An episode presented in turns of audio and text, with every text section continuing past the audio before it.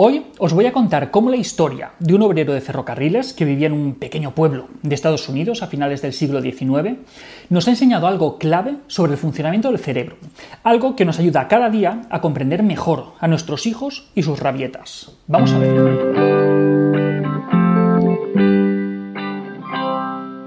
Este personaje se llamaba Phineas Gates y como os digo fue un obrero de ferrocarriles que vivía en un pequeño pueblo de Estados Unidos a finales del siglo XIX. El 13 de septiembre de 1843 se encontraba dirigiendo a un grupo de trabajadores que tenían como objetivo volar rocas para la construcción de una línea de ferrocarril. Para preparar las detonaciones tenían que perforar un agujero en la roca y ahí añadir explosivos, un detonador y arena. Todo eso se compactaba con una barra de hierro para posteriormente proceder a la detonación. Pues bien, nuestro protagonista, Phineas Gage, se encontraba justo en medio de esas tareas cuando a las cuatro y media de la tarde, según cuentan los periódicos de la época, parece ser que se creó una chispa mientras compactaba la mezcla con su barra de hierro, probablemente porque se le olvidara añadir arena a esa mezcla. El caso es que esa chispa produjo una explosión que haría que la barra que sostenía entre las manos, que, era de un metro de longitud y tres centímetros de diámetro, saliera disparada a una enorme velocidad atravesando el cráneo. La vara entró por el lado izquierdo de la cara, le pasó por detrás del ojo y le salió por detrás del cráneo, por la parte superior de la cabeza. Tras la explosión, eh, todo el mundo se giró a ver lo que, lo que había pasado y vieron a Phineas Gage en el suelo, en, en un gran charco de sangre, con la cabeza destrozada. Pero, pese a que todos le daban por muerto, sorprendentemente no fue el caso. Phineas Gates se mantuvo consciente en todo momento e incluso un rato después del accidente ya se encontraba hablando con los médicos que, le atendían y con los testigos del accidente. De hecho, se cuenta que al médico que, se le acercó a, socorrerle minutos después del accidente le dijo, Buah, doctor, pues aquí tiene mucho trabajo por delante, ¿eh? vamos, imaginaos cómo, cómo estaba, ¿no?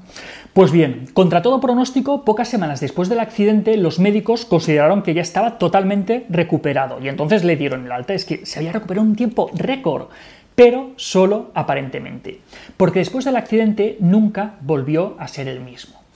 Quien hasta el momento del accidente había sido un hombre prudente, responsable, a quien sus compañeros consideraban el más eficiente y capaz capataz que habían tenido jamás, según decían.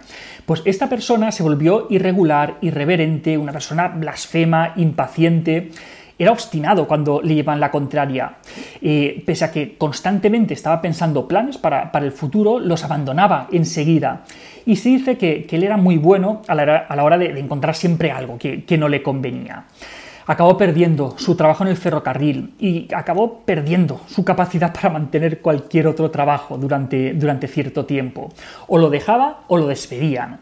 Y además eran muy frecuentes las discusiones con sus compañeros, siempre se estaba metiendo en bullas. Al final, el pobre Gage acabó de circo en circo mostrando sus heridas y llevando siempre consigo así la, vara que, que le atravesó el cráneo. Recordemos, obstinado, irreverente, impaciente, irregular, blasfemo. ¿Os suenan de algo esas características? Hoy sabemos que el área que se lesionó Phineas Gage en su accidente es la corteza prefrontal del cerebro.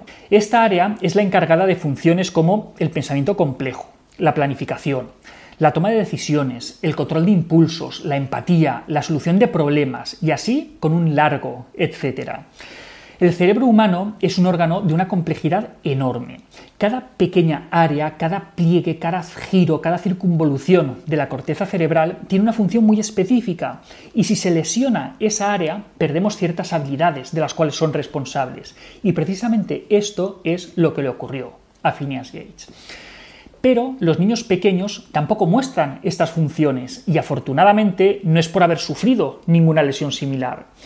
¿Por qué les pasa esto? Cuando nace un niño, mm, aunque le veamos muy completito, con sus brazos, con sus pies, con sus orejas, con sus deditos pequeñitos, en realidad no está acabado de hacer del todo. Sus órganos todavía son inmaduros y van a necesitar un tiempo hasta que alcancen el funcionamiento adulto. Y entre todos los órganos, el que más tiempo va a necesitar para acabar de madurar es precisamente el cerebro. Y además, no todas las áreas del cerebro se desarrollan igual ni se desarrollan al mismo tiempo. ¿Y sabéis cuál es la región del cerebro que más tarde finaliza su maduración? Bingo, la corteza prefrontal. ¿Y sabéis exactamente cuándo se completa su maduración?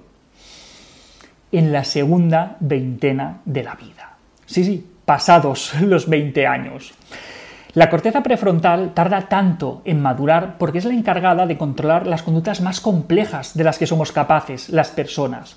Es el área que Phineas Gates se lesionó y la que vuestro hijo no ha podido desarrollar todavía. De ahí lo irritante que puede llegar a ser su conducta algunas veces. Paciencia. Ya sabéis que no es un proceso rápido, precisamente. El caso de Phineas Gates se estudia en todas las universidades y gracias a él conocemos cuáles son las funciones de la corteza prefrontal del cerebro. Hasta aquel momento y hasta bastante tiempo después, de hecho, la corteza frontal del cerebro se consideraba como una estructura sin función, que, no servía para nada. De hecho, se, se, denominaba corteza porque se pensaba que su función se limitaba a eso, a proteger otras estructuras del cerebro profundo y que no servía para nada más. Estamos súper equivocados. Este caso está considerado como una de las primeras pruebas científicas que sugerían que una lesión de los lóbulos frontales podía alterar aspectos de la personalidad, la emoción y la interacción social. Por eso, gracias a Phineas Gates, sabemos cómo se desarrolla el cerebro y podemos entender un poquito mejor por qué nuestros hijos se comportan como lo hacen cuando todavía no han acabado de desarrollar esa área. Y hasta aquí otra píldora de psicología. Si os ha gustado, no olvidéis compartirla. Ya sabéis, tenéis muchos más vídeos y artículos en el canal de YouTube y en albertosoler.es. Y en todas las librerías, nuestro libro Hijos y Padres Felices. La semana que viene más. Un saludo.